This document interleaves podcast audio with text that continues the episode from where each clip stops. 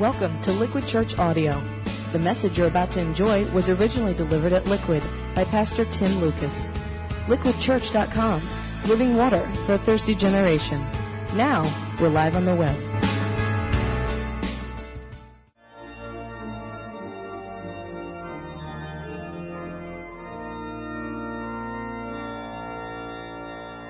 In the name of the Father, and of the Son, and of the Holy Spirit. Amen. Let us pray. Father, you have made the bond of marriage a holy mystery, a symbol of Christ's love for his church. Hear our prayers for Bernard and Lydia. Through your Son, Jesus Christ, our Lord, who lives and reigns with you and the Holy Goat, Ghost, one God, forever and ever. Amen. It's his first time. He's a friend of the family. Bernard and Lydia, I shall now ask if you freely undertake the obligations of marriage. Bernard, repeat after me. I do solemnly declare I do solemnly declare that I know not of any lawful impediment that I know not of any lawful impediment why I, Lydia, why I, Bernard, L- sorry, why I, Bernard Godfrey Saint John Delaney, why I, Bernard Geoffrey St. John Delaney, may not be joined in matrimony to Lydia John Hibbert, may not be joined in matrimony to Lydia Jane Hibbert. Lydia, repeat after me. I do solemnly declare I do solemnly declare that I know not of any lawful impediment that I know not of any lawful impediment why I, Lydia Jane Hibbert, why I, Lydia Jane Hibbert, may not be joined in matrimony may not be joined in matrimony to Bernard Geoffrey Sigil, Sigil Delaney. to Bernard Geoffrey St. John Delaney. I call upon those persons here present to witness I call upon those persons here present to witness that I, Bernard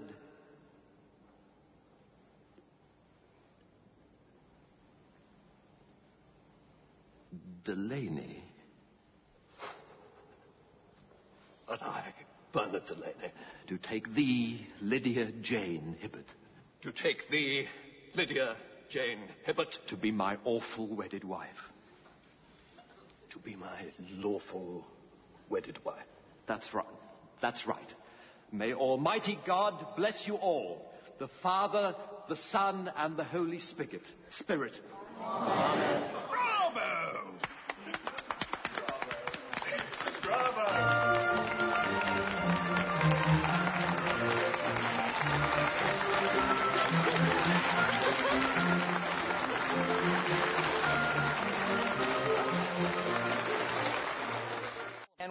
Tonight from that season of courtship and commitment to actually the wedding, the fusing of two people in God's eyes in an act of uh, solemn, sacred matrimony, I guess. Uh, what's the best wedding you've ever been to? You have a favorite uh, wedding moment? I'll, I'll ask you because our, our opening clip from Four Weddings and a Funeral reminded me of, of my favorite, Colleen and I at least, probably the most memorable wedding that Colleen and I actually ever participated in was the wedding of our close college friends, uh, Tucker and, and Kathy Brown. Um, I probably shouldn't use their names, so just for, forget I said Tucker and Kathy Brown. But this is it was an exceptionally romantic and beautiful ceremony, and uh, it was interesting because it took place at this quaint little white country chapel uh, in the Tennessee hillside, and it was it was a perfect and beautiful wedding in every way. You know, they had a classical chamber trio. It was played at dusk in a sea of flickering candles. Flowered bouquets of the bridesmaids were exceptional. They had very poetic vows that they exchanged, and no detail had been overlooked. And Tucker and Kathy, they exchanged these romantic pledges to care for one another until death parted them.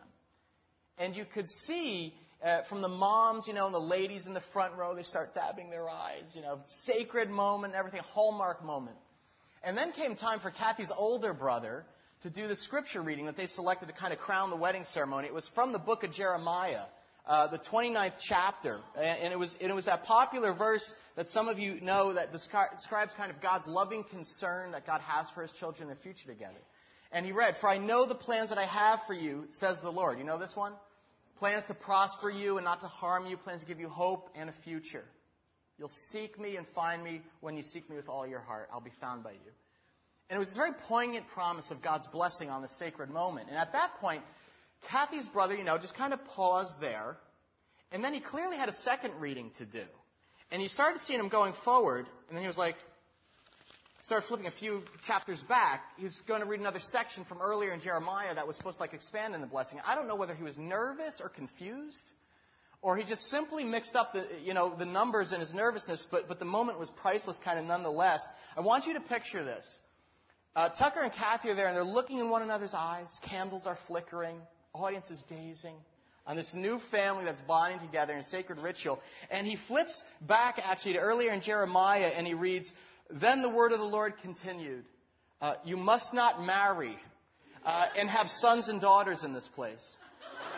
For this is what the Lord says about the sons and daughters born in this land, and about the women who are their mothers, and the men who are their fathers. They will die of deadly diseases.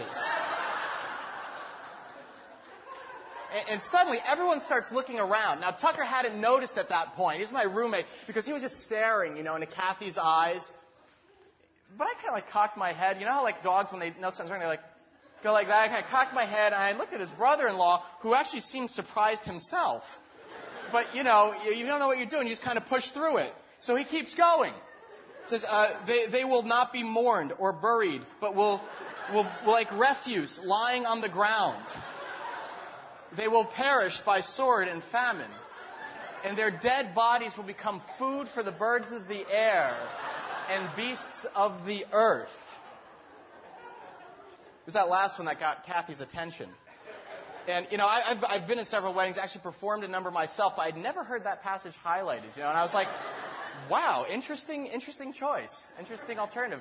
You know, always, the First Corinthians passage, you know, love is patient, love is kind. Brothers in deep. And so he starts reading faster. You ever, you know, you know, you get real nervous, and so you just get over it to sit down. He says, "For this is what the God of Israel says: Before your eyes and in your days, I will bring an end to the sounds of joy and gladness, and to the voices of the bride and bridegroom in this place." And by this time, everyone was just like jaw dropping. And so her brother, not really sure what had happened, simply goes, "The word of the Lord, Amen." and, and, he goes and he, and he sits down. I, it, was, it was an amazing moment. True story, and it's probably why I remember it as my favorite wedding. Uh, was at least the most entertaining uh, and memorable. And I, can you imagine the happiest day of your life as the world builds it? And a steaming turd like that gets laid right there. Well, you can enjoy a laugh now, especially those of you looking forward to marriage, because you are almost certainly guaranteed to have something go wrong on your special day that will put a nice little dent, even in the most meticulously laid plans. When we think of wedding days, we tend to visualize this idealistic image of everything going perfectly, a flawless performance all around. And as, as the little details, all that go into that make that event successful. But actually, those aren't the things that God's concerned with on that day. It's not what He's looking at. He's more concerned actually with what happens after the ceremony after the cake is eaten, the guests go home, and that couple embarks on the rest of their, their life together. We've been studying the Song of Solomon for the past few weeks to, to get a better understanding of God's design for romance and passion between a man and woman that actually goes the distance. And last week we discovered that actually romantic relationships in God's design are supposed to be directional. It's supposed to have the ultimate goal of commitment as its end game. That's for God's desire, right? To fuse two separate identities in one brand new one in marriage. And we learned how critical it was for both men and women to communicate their intention towards one another clearly and carefully so that their relationship could progress forward with integrity or decline and separate if God didn't intend for it to go any further. King Solomon actually uh, decided that the Shulamite woman was the woman that God had in mind for him when he created her. And he asked her to marry him. In chapter 4, we heard his proposal last week to her. He said, You have stolen my heart, my sister, my bride. You've stolen my heart with one glance of your eyes, with one jewel of your necklace. How delightful is your love, my sister, my, my bride.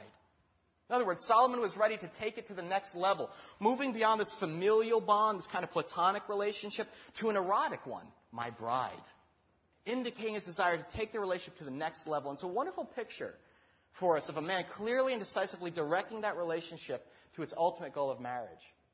This week, Glenn and I were, actually talking, and, he was saying how he, remind, he said this, the wording of this verse actually reminded him of a wonderful concept that's vital to long term relationships.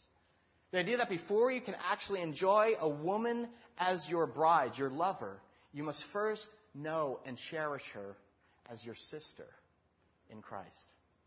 If we don't, we'll actually will t- tend to take her for granted. Even use or abuse your lover over time if she doesn't please or satisfy you. But because she is first and primarily our sister in Christ, we are to remember that actually she's first and primarily God's daughter. And Solomon does that. It's an amazing thing. And we highlighted several good measures for anyone considering a spouse, right? These were questions that delve deeper into prospective mate's character, right? Is he or she a follower of Jesus Christ at a heart level? Not does she go to church, not does he go to liquid, not is he, has she uh, accepted the four spiritual laws and is definitely going to get into heaven. But is she actually walking with Jesus, attempting to walk like a disciple in the footsteps of Christ, grow in grace, learn how to forgive even when that doesn't come naturally? How does this person react when hurt or offended, right, by you or others? Actually, how does it make you feel unconditionally? That's, I think, what we, we originally said. And the idea of, in spite of your weaknesses and flaws, does this person love you well? Or does they jump all over you? Do they want you to change? Change, change, change.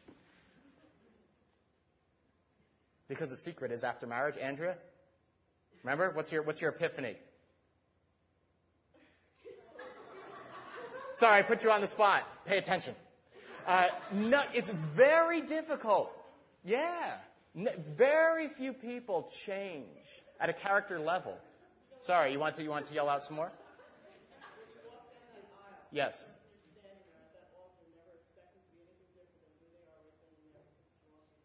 Wow. When you walk down that aisle, that person that you see standing there, don't ever expect them to be anything different than they are at that moment. It's amazing. It's, it's, it's a very true thing. The idea that character does change over time, but what you're marrying, what you're going into, you want to go into marriage with eyes wide open, and then probably after marriage, keep one eye shut, right? so you look with eyes wide open. How does this person react when hurt or offended by you or others? Are they generally defensive, or are they grace driven? Is he or she com- committed to God's priorities of family life, right? Of sex. The idea that, that your relationship with God comes first, the mate second, and then children third. Do they protect your sexual integrity or are they always pressuring? And finally, is he or she submissive in spirit? Not just women, but submit to one another out of your reverence for Christ, as Ephesians 5 tells us. The idea that a successful marriage is going to need two people who, is, who are willing to, to elevate the other spouse's needs above their own. Those are essential to learning the twin arts of self sacrifice and compromise that a loving marriage is based on? Well, the Shulamite woman actually responded to the noble way that Solomon fulfilled these qualities. He made her feel emotionally safe, treasured, unconditionally accepted. And the way he confidently led their relationship with masculine initiative, and he guarded their sexual integrity, not arouse or awaken love until it so desires, until God's ordained moment. So she accepts his proposal. And after a brief engagement, tonight we look at their wedding. Okay? Let's actually pray and ask God then to lead us into his word. Let's pray. Lord, everyone dreams of their wedding day. Um, whether single or married or previously married, it's a deep symbol of hope, Father, of the birth of something new and spiritually alive that mirrors your love for us. But whether you gift us with marriage or you call us to, to a life of singleness, one thing is certain you only desire the very best for each one of your children. And that is what we are. So we sit at your feet tonight and we ask you to share with us your wisdom. Teach us, Dad. We're, we're trusting in your very words to save our lives. Amen.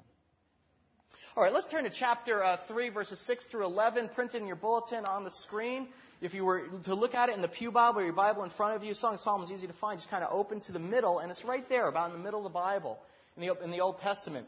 Um, this is a description of the wedding procession And there are three insights that we can uncover from it to learn how to create the perfect wedding day. And I don't mean one that doesn't go off without a hitch, right? We live in a real world, we're simple people. But I mean the kind of wedding that God blesses. The kind that recognizes the sacred nature of what's happening, that celebrates it in style, sure, but it lays the foundation for the years to come. So take a look at me with this, and uh, we know that the woman is speaking here because it says beloved. She's. Uh, it's interesting because we usually think of the bride as the one standing, or, or the, the bride is the one. Uh, groom standing up front, and he's looking at the woman coming forward, but it's actually the woman who's standing there, and she looks out and she says, "Who is this coming up from the desert?" Verse six, like a column of smoke, perfumed with myrrh and incense made from all the spices of the merchant. Solomon's wearing cologne verses 7 and 8. Look! It's Solomon's carriage, escorted by 60 warriors, the noblest of Israel, all of them wearing the sword, all experienced in battle, each with his sword at his side, prepared for the terrors of the night. Verse 9. King Solomon made for himself the carriage. He made it of wood from Lebanon. Its posts he made of silver, the base of gold. Its seat was upholstered with purple, its interior lovingly inlaid by the daughters of Jerusalem. Come out, you daughters of Zion, and look at King Solomon wearing the crown, the crown with which his mother crowned him on the day of his wedding, the day his heart rejoiced. All right, quite a scene, right? It's, a, it's kind of a multi-sensory experience from the outset, right? There's smoke and incense and spices. All kind of a feast for the eyes, for the nose. A royal carriage is actually described right in verses 9 and 10. And I think this is probably the, the, the description of perhaps the first Hebrew limo on record. Look at this thing. Uh, he made for himself a carriage made of wood, post made of silver, base of gold, okay, upholstered seat with, with purple. Um, you know, it sounds like Solomon spared no expense, right? He took his carriage to the shop and he said, Boys, pimp my chariot. Get this thing looking good. This is my wedding. And indeed, the king, he creates this royal ride for the woman who would be his queen. And the affair was lavish, okay? High pomp and circumstance for sure. It was, after all, a state wedding, right? He's king. But, but the main point of this passage is not to tell us that we actually require, uh, you know, a nice limo or a fancy Bentley to enjoy a successful wedding day. What I want to focus on instead is the relational aspect of this wedding in the passage. That is, let's take a look at the key persons who are present at this wedding, okay? Because the scriptures make a point of mentioning three key people who are present and lending their support and approval to this young couple. wedding is called a sacrament, and, and the word sacrament comes from sacred, uh, uh, um, uh, mental thought, sacred moment, okay? And the idea is, in essence, we learn that a successful wedding involves this, the blessing of three different persons. And I'd like to, to groups of people. I want to kind of take them one by one and look at them in order of ascending importance, okay? We'll work our way up to that most important of the blessings. Uh, you may have been able to pick out the first vital group of people. Did you see it? Who were at his wedding, lending their approval and support. Their presence in verses 7 and 8 would have made them hard to miss, right? Look, it's Solomon's carriage escorted by 60 warriors. All of them wearing the sword, experienced in battle, each with his sword at his side, prepared for the terrors of the night. Okay, now you might think this reveals something about like Solomon's anxiety as a young groom, right? He picks his best man and his groomsmen and says, "Bring weapons to the church. This is a wedding. Be prepared for the terrors of the night." He's not saying that the wedding's going to be a horror show, okay? In fact, the presence of these warriors actually makes a lot of sense. He is the king, and as the head of the nation, it's a military wedding okay, in one sense. Have you ever been to a military wedding? I was one to, I was at one, and I knew these people well, but man, the high drama of this thing, and there's something about these guys wearing sabers, it was very intimidating. And uh, I felt like kind of intimidated because they were they were Marines, and so you know even through the whole thing, even they they did they did not smile, even when they, they screw up the scripture. These guys do not smile. And I want you to imagine from the bride's perspective, okay, how would you feel? Open the back doors of the church and you're walking down the aisle and you see your husband to be, not with seven mooks from college, but 60 fully armed warriors, okay? They're standing up here at the front with shotguns. Uh, that's actually a redneck wedding. They're standing up here and they're ready to fend off anyone who wants to disturb the ceremony or harm the bride. If, if you're the woman, no doubt you'd feel actually pretty safe and secure, wouldn't you? And she could easily conclude here is a man who is deadly serious about protecting me. But more importantly, these armed warriors are a symbol of something even deeper of Christian community, people who will fight on your behalf. And no doubt Solomon and his wife could both look at their gathered friends and say, Here is a community that is going to support us and do whatever it takes to protect and defend our marriage. And that's huge, folks. Because in many ways, marriage is a battle. It is one of the fiercest struggles of epic proportions in this world to, to nurture a loving, tender union that goes the distance in a culture that is increasingly hostile towards commitment in marriage. The enemy will do anything in his power to undermine a godly marriage. Why? Because it's a potent symbol of the kind of committed servant love that Christ has for his church. You ever see a godly marriage? It is a powerful thing when two people are wedded and have a unity of purpose under banner of God. And for that reason, we learn that marriage has to receive the blessing. When I say blessing, I mean the approval or the support of Christian friends. It has to be supported by Christian community, by brothers and sisters who vowed to defend and strengthen your marriage when tough times hit. One of the best weddings I actually ever did attend in a serious way had a very special way of recognizing that. The couple exchanged vows, you know, traditional vows, and the minister asked the groom, You, Scott, take Cindy to be your lawfully, awfully, that was funny, lawfully wedded wife, to love, honor, and cherish rich or poor, sickness, and health until death do you part. Scott dutifully said, I do. He asked the same of Cindy, and she quietly said, I do. But it was weird because I'd never seen this happen before. And the minister turned to the rest of the audience and he asked everyone in the assembled crowd to stand and respond to a third vow. He said, Do all of you agree to support Scott and Cindy in their marriage? To protect them, nurture their relationship? Will you encourage them and help them become the kind of inseparable couple God uses in mighty ways? And we were all like, we, and he wasn't finished. He goes, Do you promise to honor their space? Respect their boundaries. And then he like glared at the in laws. Encourage them when they're discouraged and strengthen each when weak. If so, say, We do. And the entire congregation said, We do. And I remember thinking that was very cool because it, it, acknowledged that a godly marriage requires the support of dedicated Christian brothers and sisters, the blessing of community, of the church. Paul bluntly states in 1 Corinthians 7:28, "Those who marry will have many troubles in this life. Flat out. You can't, I mean, Paul, I love Paul. He's just like, bam. You want to get married, you're going to have a lot of trouble, man. I know if Colleen and I didn't have close friends who loved us and were committed to seeing our marriage succeed, we would have experienced 100% more heartache than we do now. Remember one time Colleen and I had one of our worst disagreements early on in our marriage. It was actually right before um, you know, we're a young couple and like we wanted to, you know, have company over and, and friends and we just moved into a new house and stuff. And, um, and Colleen got home from work. At the, time, I was a teacher. I was a high school teacher. So I got out, you know, I could get home by like 4.30. Colleen was working in the city. So she always got home, geez, if she get home early, it'd be like 7 o'clock. So I had like two and a half hours, which was nice, which, you know, I thought, what a wonderful time to just whew, recoil, you know, from the terrors of the night, from the kids, from 11th grade journalism. Uh, and Colleen thought, you know, good, two and a half hours, we'll get, he can get that place in order. And so uh, we had different views on that at that time. And so Colleen came home at 7 o'clock. The kid, folks were coming over at like 7.15 or, or 7.30, whatever it was. And, and she comes home and the kitchen is a wreck. Total disaster. Um, now the thing is, I, I had seen the kitchen. Okay? I came in through the back. I had seen the kitchen and everything. And I looked at this thing. I was like, whoa, this is, this is, this is a disaster in here. We hadn't cleaned up pizza boxes, everything like that. I was like, you know what? We gotta, we gotta fix this because I got company coming. So I closed the swinging door that leads into the kitchen.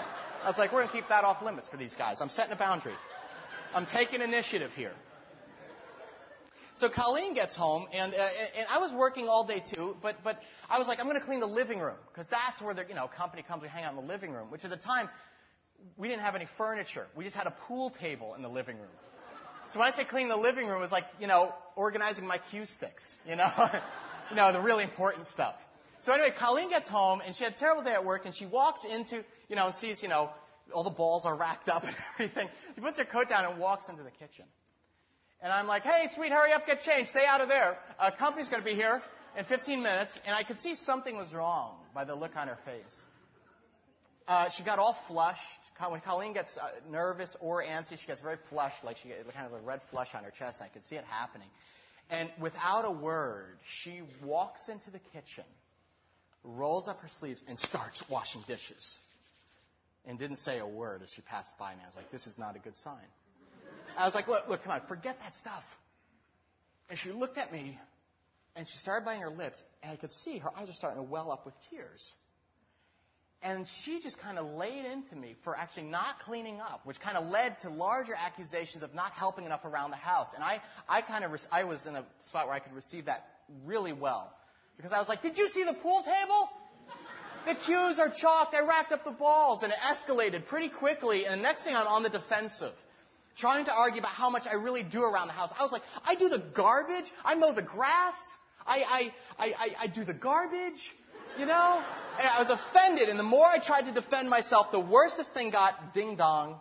Company's here. For, you know, so she's got the yellow gloves on, you know. The suds are all over. She's flushed. I'm like pointing fingers. Here's company. Fortunately, we were getting together with some close friends, actually from Liquid, another couple who instantly saw how both uh, we were, were, both upset. Colleen's crying, I, I'm steaming. And you know what they did? It was amazing because they didn't even take their coats off. They just sat down and they go, "What's going on? Tell us what's what's going on." And so Colleen kind of blurted her side of the story out first. I quickly, like, interjected, you know, to kind of spin my way, protect my pride, and it got worse. And we're sitting in the middle of a dirty kitchen, miles apart and steaming. You know what our friends did? My buddy says to us, he goes, I'll tell you what, I'll tell you, all right, okay, this, got it. I got the full story. Uh, tell you what, how about um, me and Tim, we'll take, go take a quick walk, okay? And you ladies actually just spend a little time in here, and we'll, we'll, we'll get back together in a, in a little bit. And, and, and she put her arm around Carl, and he, you know, kind of put his arm around me and led me out the front door. And as soon as we got down the front steps, I'm like, she's insane. You saw this, right? do, you, do you believe I, what I have to deal with? And I, I just kind of started vomiting. She doesn't see all I do, you know. She only sees what's bad. A few plates in the sink, and she gets freaked out, blah, blah, blah. And I'm freaking out, of course, because I knew, I totally blew off the one thing that I knew was important to her. One thing that I know always makes her happy. Know what my friend did was amazing because he listened for about another five minutes as I foamed at the mouth. Ah. And he goes, all right, buddy, I hear you. In fact, sometimes I feel like that too with my wife. But you know what? You go back in there and try to win that argument, and you lose. I don't care if you win the argument, actually prove how wonderful you are 99% of the time. You win, and you both lose. Big time. And deep down inside, I, I knew he was right. And he patiently told me that Colleen, you know, needed me to acknowledge how upset it makes her when the kitchen isn't clean. And he's like, it's, you get it? It's more than a kitchen. It's a symbol of the home for a lot of women, and she feels like you left her out in the wind. Exposed as a bad wife in front of your friends. She feels neglected, dude. That you didn't take care of her needs first. And whether you meant to do that or not, it doesn't matter. It's her emotional perception, and it's true. Perception is reality. I remember that to this day. He pointed at me. He goes, Perception is reality. You can go back in there and make it worse by telling her how nice you made the pool table look, dude. or you can go back in there and listen. And if the Spirit moves you, maybe even apologize. And I looked at him and I was like, Whose side are you on? I was quiet for a few minutes, and he prayed for me. And of course, after he prays, it's like, well, now I have to go inside. So we did, and, and Colleen and, and, and actually his wife weren't there, and I was like, you know, good. Uh, I was still a little hard hearted. And you know what my friend does? He goes over to the sink and he says, come on, we can get these done in 20 minutes. And he rolled up his sleeves, took those yellow gloves that Colleen had obviously taken off in a rush, they were inside out, and puts them on. And he starts doing my dishes, which made me feel about 10 times worse, right? And so we wash them together, and by the time the girls come back, Colleen is feeling better, and I'm kind of feeling like an idiot. And I, I apologize for not thinking of her feelings. And you know what? She forgave me, and she actually apologized for getting upset like that. And it was a sweet moment. I still remember this still, early on. We kissed, and then, the, and then the four of us went out to dinner. Now, that, my friends, is a picture of marriage within Christian community. See, inevitably within marriage, the world and Satan will blind a husband and wife to the other's needs and get them to, to see things with selfish lenses. And neither party can get themselves out of the hole that they dig together. But when your marital relationship is supported by Christian brothers and sisters who you let into your marriage and give them permission to keep you accountable, to, then you have something that's rare and powerful. A godly wedding needs the blessing of friends who are committed to seeing that marriage endure, who will defend it it will do whatever it takes to make it grow in depth. And our friends protected Colleen and me that day. I, I still thank them for that. And brought God's healing to a petty situation that got both of us all twisted up inside.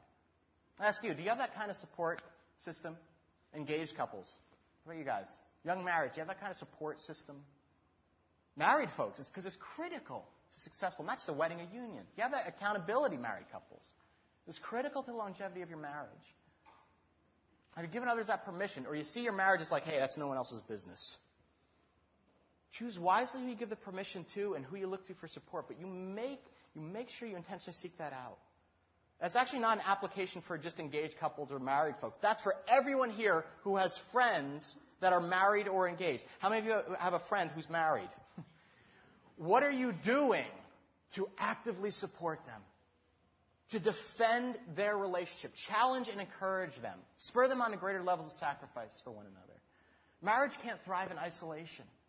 And when it's cut off from the church, cut off from Christian community, and the nurture of other believers, it atrophies and it turns in on itself. Solomon had the fierce support and protection of 60 armed groomsmen. Do you? Are you ready to defend and protect your brother or sister's marriage and ensure it goes the, goes the distance? All right. That's one group of people. Vital, important. The second group of people we see here blessing Solomon and the Shulat's marriage is actually highlighted in verse 11. Come out, you daughters of Zion, and look at King Solomon wearing his crown. The crown with which his mother crowned him on the day of his wedding, the day his heart rejoiced. Besides the blessing of a Christian brothers and sisters who vowed to support you when the going gets tough, a godly blessing uh, wedding has the blessing of, a fam- uh, of your family, those who know you best, specifically one's parents. Now, disclaimer up front I realize there are many of us here tonight who don't have the blessing of having parents who are believers. And we'll talk about that in a minute. But let's look first at this verse, because the last verse of the wedding processional, it's the crowning moment, literally and figuratively, right? Solomon's mother actually comes forward and crowns him with a wedding crown that a groom wore in those days. Tommy Nelson uh, writes in, in the book of Romance, he says, it was a sign of her approval that he was marrying a woman she valued and would love as a daughter. It was also a sign to the general public that he would be leaving his parents' home and making a home of his own. You're going to be king of your own household. In essence, it was the parents' endorsement of this wedding, an acknowledgement of Genesis 2, right? For this reason, a man will leave mother and father and cleave unto his wife. Here's the crown. You are now establishing a new home together. And today we continue that crowning tradition as the father typically, right, gives the daughter's hand in marriage. Right? It was, it was moving to see at Ian's wedding, uh, Mr. Monahan come down there, and it was, it was you know, it's always a poignant moment. I'm, you know, I, I've been to a lot of weddings, so I tend not to get all choked up and stuff. But when you see the father like take the veil and give the daughter a kiss, and then take her hand and like bring it over and put it on top of the other's hand. You know, Colleen like grabbed my hand and squeezed it. I'm like, Chasey's not getting married. I'm not, I, am not going to give her away. No. But the idea, giving away somebody, they're giving, I'm giving you to, to his protection and care. And there's, there's a tearing that occurs there. That's why we cry. The original biological family is now rent apart. And a new one mysteriously mends together in a very spiritual and mysterious sense. And that's God's design. But it's also God's design that while the, the children leave the home and start their own family, they do so with the parents' blessing and approval. I cannot begin to adequately describe the feelings of hurt, guilt, resentment, and grief that occur when a groom or a bride to be knows that their parents is not on board with this. We've been to weddings like that. I, I, you, maybe you've been to a wedding like that. I went to one where, where the one set of parents, actually college friend, both Christians, Christian parents, one set of parents refused to show. Let me tell you, that just like hung like this huge black cloud over the wedding celebration the whole day. One of the Bible's most basic commandments is to honor your mother and your father, right? In Exodus, right? And you notice at face value, it doesn't actually make any distinction about whether that parent is Christian or not. Does it? If they're religious. Honor your mother and father if they honor God. No. Why? Because God knows that the accumulated wisdom and expertise of a parent is a critical asset in determining whether or not a prospective spouse is a good partner for their child. If you are moving towards marriage or engaged, one of the most important things you can do is actually spend time with the other person's family, especially their parents. Get to know their mom and dad in a meaningful way. I don't mean just like try to get them to like you. You know, parents smell that kind of patronizing, you know, Eddie Haskell thing, you know, hey, Mrs. Cleaver. And to, you know, because understand, when you meet the other's parents, these are now your, going to be your parents. You are becoming their son or daughter. Till death do you part. Before marriage, do whatever you can to build and nurture that relationship. I'm not saying you need to be best buds, you know, with the guy's mom, or the good son to the lady's father. That's not the point. The point is that God takes families very seriously. And seeking the blessing and endorsement of our earthly father and mother, it mirrors our respect for God's heavenly authority. This is interesting. I was looking into this a little bit. Did you know this? This is one of those weird, one of those interesting Old Testament facts I'm glad the law actually didn't carry over into the New Testament. Under Israelite law, parents could actually overrule their children's vows legally. They could run off and get married, but the parents then could file an appeal. Sorry, it didn't happen. it helped young people, actually. Now, they got married at a much earlier age. We're talking like 13 or 14, so understand a little bit. But it helped young people avoid the consequences of making foolish promises or, or commitments that were kind of blinded, you know, by the feelings of love and were doomed to be broken. And while that law hasn't transcended culture, thankfully, the principle still holds. Anyone considering marriage should seek their parents' input when making that kind of life changing decision. And if either set of parents expresses serious concerns about your choice of a mate, take that seriously. I'm not talking about parents who are upset because of their own issues, you know? A mom who's like sad to see her son grow up, doesn't want to cut the apron springs just yet. I'm talking about parents who are waving major red flags. Because chances are they're seeing some things that you obviously don't. And they know can, can court disaster in marriage. And here's a hard concession. It shows probably I'm, I'm growing up and now I'm more of a parent maybe than a kid, but it, it doesn't matter how out of touch your folks are culturally. They have the accumulated wisdom of the marriage experience. They don't even have to have a good marriage. In fact, they might be divorced. Who knows better than what a successful union will cost? And they will see potential conflicts and pitfalls. So it's critical dialogue openly about those concerns, and sometimes it's best to even seek out maybe a third party, like a Christian counselor, to work out those differences before proceeding any further. And you invest that time and hard work up front to getting the, the blessing from all parents involved, and your wedding day will be a joyous affair for everyone involved. You notice, look at the last verse, by the way, there. Verse 11, is it? Um, how does it describe Solomon's heart on, on that day, on his wedding day? The day his what? His heart rejoiced. Not the day that his heart said, I wonder if I'm making a huge mistake here. or the day his heart was racked with anxiety. it said the day his heart rejoiced, and there's a reason for that, because when he got the buy-in of friends who are saying, You made an awesome choice, and we are here for you. When you've got parents who are around you and saying, Yes, yes, oh, we actually believe in this enough that we are, we are giving you over to this man or this woman. Your heart can be free. It can rejoice and be full of joy. Now, it raises issues for anyone who's marrying a follower of Christ whose parents are non believers. Because that's a difficult situation, right? We've already established that God's standard that you marry a man or woman who shares your love and commitment to Jesus Christ. But what happens if their parents don't? Or they don't approve of you? All right? Because perhaps they don't approve of you actually because of your faith, even. Or maybe they're living an immoral lifestyle themselves. Maybe they're, you know, living with some, a partner that devalues actually marriage itself.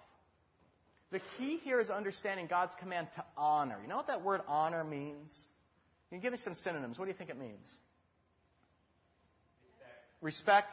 How about um, uh, blindly obey? The word honor, the Hebrew word honor, invokes respect and actually gratitude, thankfulness, but doesn't mean blind obedience. Indeed, God's word and his commands are the only standard which require our complete obedience. And no parent can replace God, just like no spouse can, right? Jesus understood that faith in him would actually cause division within families. In Matthew 10, 35, Jesus says these amazing words. I always kind of baffled me because I'm like, Jesus, Prince of Peace, focus on the family. He's all for families. And Jesus says, Oh, yeah? For I've come to turn a man against his father, a daughter against her mother, a daughter in law against her mother in law. A man's enemies will be members of his own household. Again, another like great one to read at a wedding, right? it's such a strange saying. I mean, Jesus was supposed to be the Prince of Peace, right? But the point of it is that an individual's relationship with Christ is supposed to trump all other relationships and influences in his life. And it's a rare circumstance when that requires you to completely go against the wishes of your parents. And it should only happen when they are opposed to something that's a foundational principle of God's established word. But Jesus makes it clear He is the one who should have the final word on all matters of faith, family, romance, marriage. He sets a high and unavoidable standard, actually, in the following verse uh, 37 after that. He says, Anyone who loves his father and mother more than me is not worthy of me. Anyone who loves his son or daughter more than me is not worthy of me. And this teaching by Jesus, it actually draws an important dividing line between the, the, the people who bless a wedding, right? I said ascending order of importance. Christian friends, important, we know that. Family, critical for sure. But the ultimate blessing has to come from one's heavenly Father, God Himself. It's the most essential. You'll notice actually His presence at this wedding is actually the one that's highlighted in the opening verse, verse 6. Who is this coming up from the desert? Like a column of smoke. Notice that allusion to a column of smoke. Where else in the Bible do you recall echoes of that unusual image? column of smoke, almost like a pillar of fire. It's a reference, it's a reference to the Israelite nation when they were wandering in the wilderness, led from place to place by the Spirit of God who manifested himself in the pillar of a what? Cloud by day and a pillar of fire by night. A wedding, as I said, is a sacrament, a, a, sacred moment. The idea that in this place, in this moment, God is unmistakably present. Front and center. He's leading it. A couple exchanges vows in a holy ritual, and the main audience is actually not the gaggle of parents and their college friends. It's the God of the Bible. And I know that might be obvious for some of us, but it needs to be said. I, I was at a wedding once, and again, a stunning cathedral, much like you saw in that movie. It was absolutely beautiful. It's like a Greek Orthodox thing, full of ornate crosses and statues stained glass windows, everything. There was beautiful music and gorgeous dresses, everything. But there was one thing missing in all that God. There were all sorts of abstract talk, okay, about love and how special marriage is meant to be. But I actually couldn't believe it. Because never once did the bride, the groom, the priest specifically mention the need for Jesus Christ to be the centerpiece of this couple's marriage in sickness and in health. I mean, those are nice words. But they're just wishful sentiments if a man and a woman don't put Christ at the center of their marriage. Because if the one partner, you know, falls behind the marriage, whether that's physically, emotionally, financially, sexually, whatever the problem, who or what is going to be the glue that keeps that couple on track? It's going to give them actually the strength to persevere in the face of hardship or bad circumstances. The idea, Jesus, a very real person. A godly wedding is blessed it's approved, supported by, most of all by God. It's His approval that provides the foundation for any marriage. I want you to think of it as a love triangle. I mean, that's the best, best way to envision it.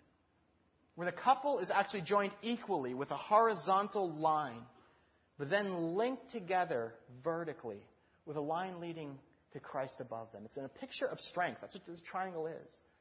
Where the men and, and, and women love and serve one another just as Christ loved and gave his very life for each of them. The powerful bond of Christian marriage, you know, that has Christ as its primary thread is captured in that verse from Ecclesiastes 4, right? A cord of three strands is not easily broken. It doesn't say two, because you snap one and all of a sudden, hey, you're just hanging by a thread. Three strands. If God is not recognized and highlighted as the primary participant in a marriage, I don't care how beautiful the taffeta dresses are, that wedding is forgettable, and that marriage is actually breakable.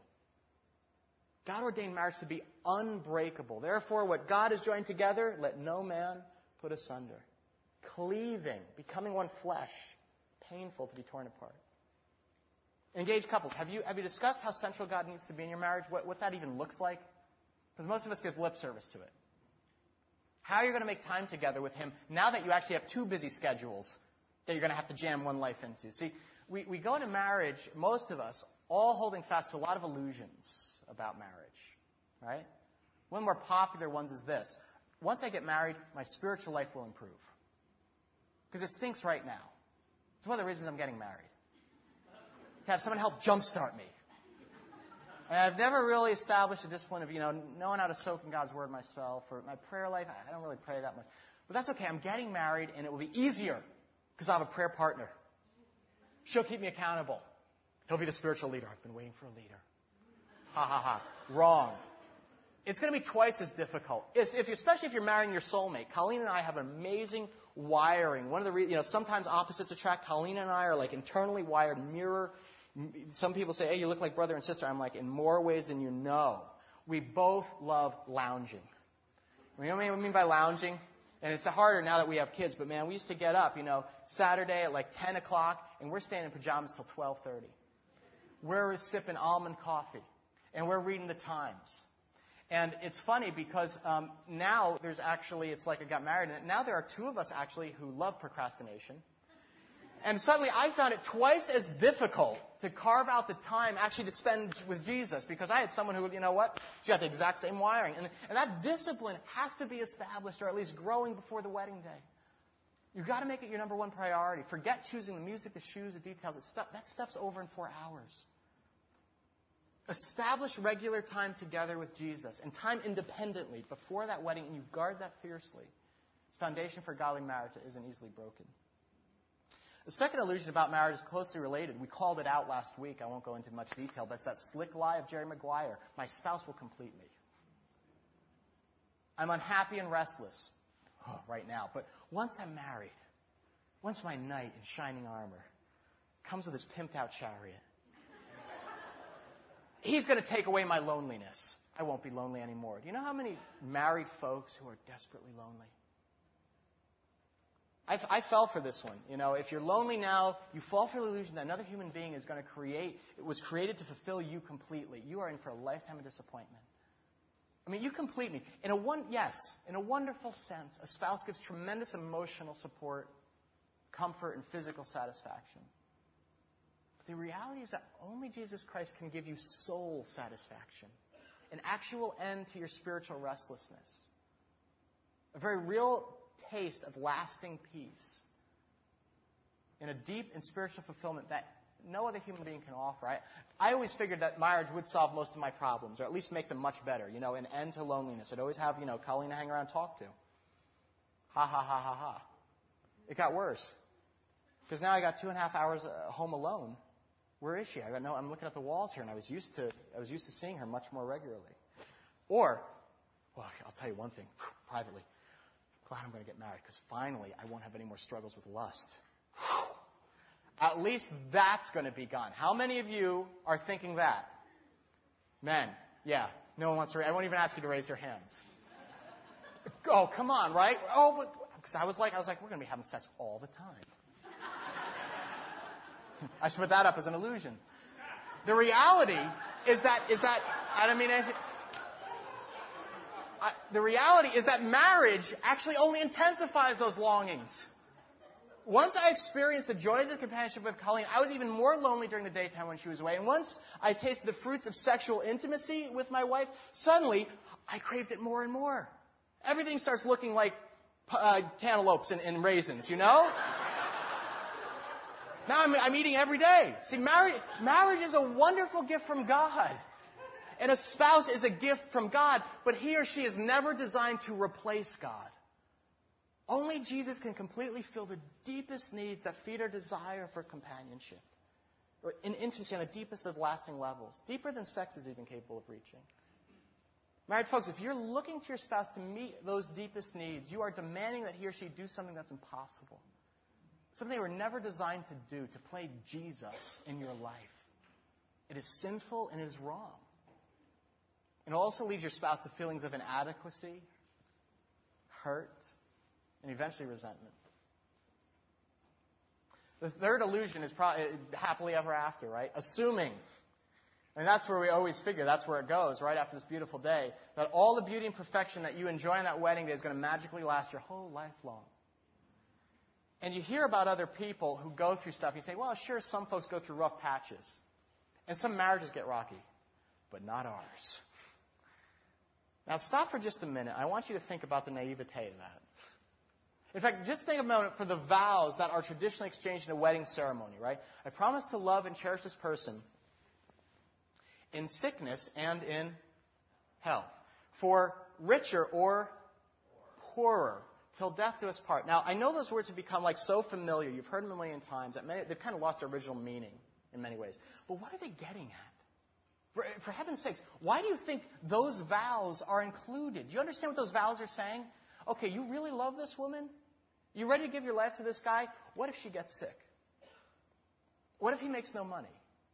In other words, imagine the worst case scenario.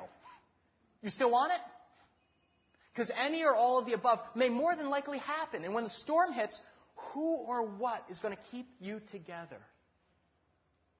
Back in the mid 90s, Patty Smyth recorded a song with, uh, with Don Henley. You remember, might have remembered it. Sometimes love just ain't enough. And when I first heard it, I remember thinking, what a cynical song. But then I realized that it was actually a duet that was written from the perspective of a man and a woman who had been married and discovered that neither of them had the strength to make happily ever after a reality. And she sings, I could never change you, as our sister Andrea highlighted. I can't change you. I don't have that power.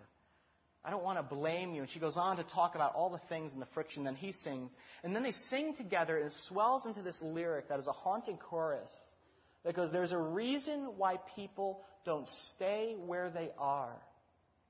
Baby, sometimes love just ain't enough. And the sobering reality of that lyric, the, the, the, spiritual truth that's embedded within it, is that, quite honestly, you know what, men? It's not enough to love your wife. That's not what's going to keep you together. Wives, it's not enough to love, honor, and cherish that man. All the little quirks and idiosyncrasies that you thought were so cute while you were dating, you're going to wake up one day in year seven, but they're going to start grating on you.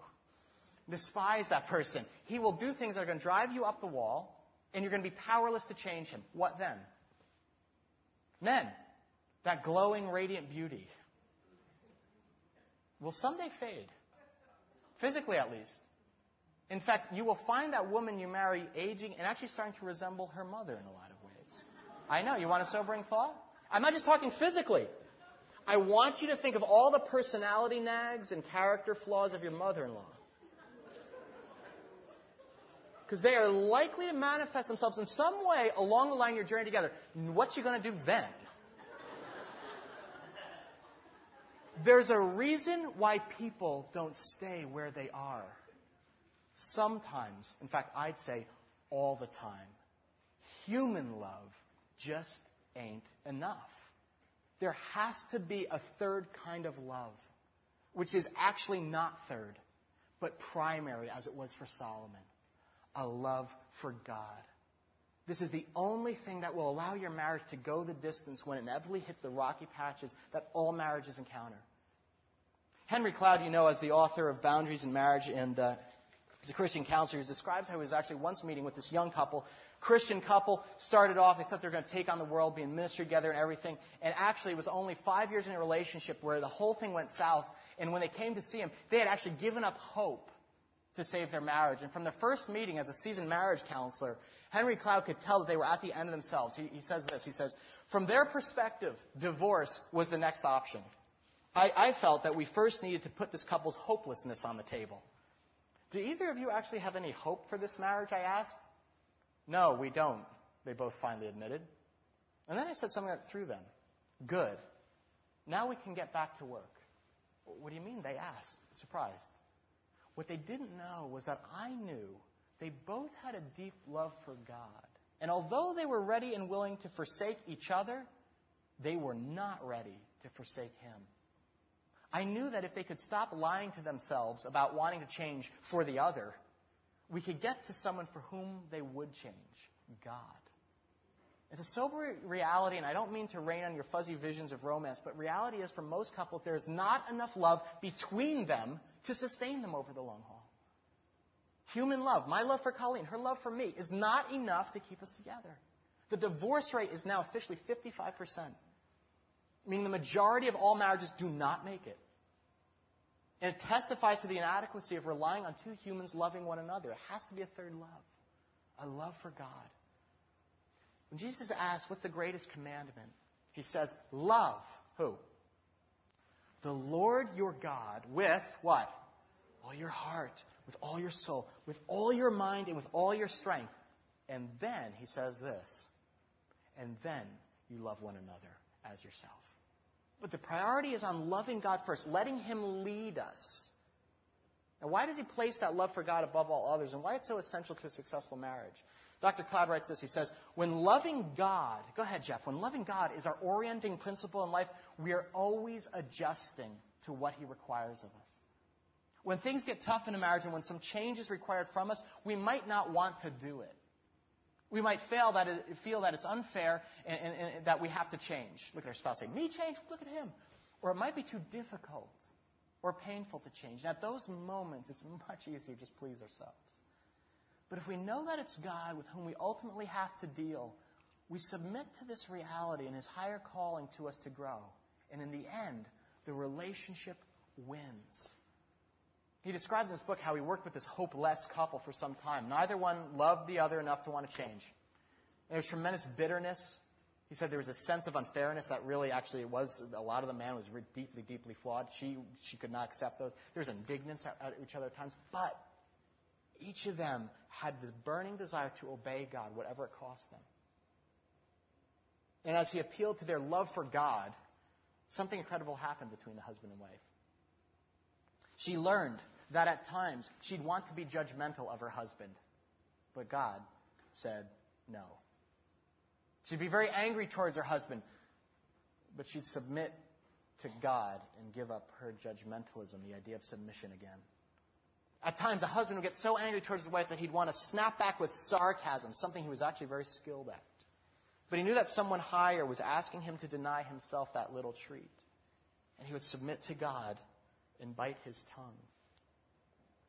At other times, he wanted to give into the temptation to avoid listening to her complaints about him. He hated conflict. We learned that God wanted him to listen, not react defensively. And he'd submit to God and remain in the conflict long enough to work it out. And before he would turn to his hobbies and avoid her. She learned as well that she had a lot of bitterness and fears in her own life, for which she was actually blaming her husband. And she found out that God wanted actually her to take responsibility for feelings with which she had never dealt.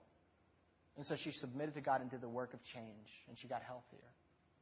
And that's the picture we're presented with in Solomon's wedding processional, where the husband is coming up from the desert, led by a pillar of smoke, with the presence of God in front of him, following this first. It's the emblem of any man or woman who enters marriage depending for all their life, actually, firstly and primarily on their love and obedience of God. When, you, when you enter a marriage with, you, you enter with very imperfect love for one another. And sometimes, you know what? That grows. Other times it actually atrophies. But when you respond to His perfect love for you, something different happens. There's a willingness to sacrifice for Him that becomes an overarching desire. And it's that desire that often saves a marriage from the scrap heap. In the case of this couple, Cloud actually was interesting. Cloud says that they began so bankrupt of love for one another but as they, they look to their love for God, I want to obey Him, I want to change. Yes, I want to change. About a year after their original hopeless conversation, he said they came in and there was this awkward moment because they had nothing more to talk about. Their relationship had healed and been so transformed they had nothing to talk about in their weekly counseling session together. He said the wife was giddy like a teenager. She's like, he's like a new man. And Cloud's like, he didn't change a whole lot. She changed. And the husband said, I can't believe how much I was missing. I love being with her. None of that other stuff, even work, that stuff I used to give all my energy on matters anymore. I just want to be with her and talk. And they were like, Thank you, Dr. Cloud, for the miracle. But he directed them otherwise. He's pointing out it was your love for God that was key to your recovery. You were never at a point where your human love for one another was enough to carry you through, but you trusted in God. And when He asked you to grow and change, you submitted to Him. And he describes in closing, he says, they now have a real love between the two of them that they did not have before. But it came as a result of loving God. They loved God enough to do what he asked of them, and they grew to love each other as a result. The love they have now for each other is a fruit of loving God, and that's why loving God must be first. He empowers us to change. He empowers us to become the right person for that marriage relationship. Love God first with all your heart, soul, strength, mind. And that's a marriage God will bless. Even in the desert place. Would you follow him? Call upon him, married folks. Would you do that? Follow him like a column of smoke. Trust, obey, and do all he asks of you on behalf of the spouse he's entrusted to your care. God's blessing is essential in a wedding. It has to be the cornerstone of that sacred moment, an unbreakable oath that promises to care for his creature like you would for your own body and invite him to lead your new family.